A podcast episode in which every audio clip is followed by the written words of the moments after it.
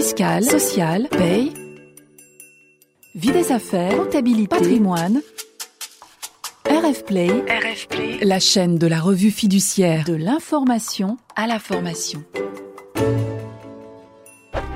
Les petites histoires de la cour.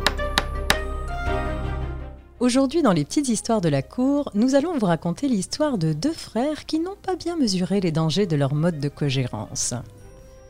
Une E SARL spécialisée dans la vente et l'installation de dispositifs de chauffage était cogérée par deux frères. Pendant de nombreuses années, cette société éprouve des difficultés financières grandissantes.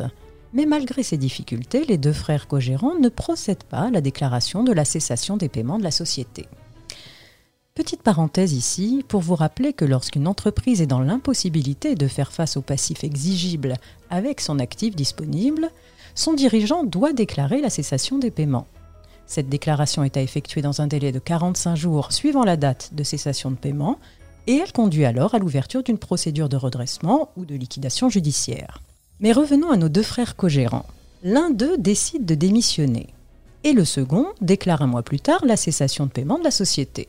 Le tribunal de commerce ouvre alors la liquidation judiciaire de la société et précise que celle-ci est en cessation de paiement depuis déjà 5 mois. La cessation des paiements aurait donc dû être déclarée depuis plus de 3 mois. En raison de ce retard, et également pour ne pas avoir respecté la législation fiscale et sociale, le tribunal condamne les deux gérants à prendre en charge une partie du passif de la société, chacun à hauteur de 150 000 euros. Rappelons en effet qu'après la liquidation judiciaire d'une société, son dirigeant peut être condamné à prendre en charge tout ou partie du passif dès lors qu'une faute de gestion est à l'origine de ce passif. Mais l'un des deux gérants, le frère qui avait démissionné avant l'ouverture de la liquidation, fait alors appel de sa condamnation. Il affirme ne pas avoir eu connaissance des aspects juridiques, administratifs, comptables et financiers de la SARL. Il précise que le fonctionnement de la société était ainsi assuré, lui-même était strictement affecté à la technique et à l'opérationnel, tandis que son frère était en charge de l'ensemble des aspects liés à la gestion. Il conclut qu'il n'a pas pu commettre une faute de gestion puisqu'il n'a pas participé à celle-ci. Tout au plus, pourrait-on lui reprocher de s'être désintéressé de la gestion.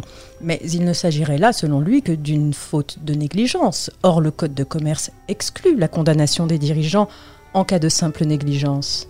Mais se désintéresser de la gestion pour un gérant, n'est-ce vraiment qu'une simple négligence? Les juges d'appel constatent que le gérant occupait cette fonction depuis près de six ans. Ils estiment qu'il lui appartenait de participer à la gestion dans tous ses aspects. Il ne pouvait donc légitimement ignorer que la société éprouvait des pertes importantes et que de nombreuses cotisations souffraient d'un retard de paiement. Les juges relèvent par ailleurs une quasi-concomitance entre la démission du gérant et la déclaration de cessation de paiement. Cette concordance de date indique pour eux que le gérant était pleinement conscient des difficultés financières et qu'il a sciemment omis de procéder à cette déclaration. La Cour d'appel repousse donc l'argument du gérant et confirme sa condamnation. Décision validé par la Cour de cassation, le désintérêt du dirigeant pour la gestion et l'omission de déclarer la cessation des paiements excédant la simple négligence. Cette histoire attire notre attention sur les dangers de certaines cogérances.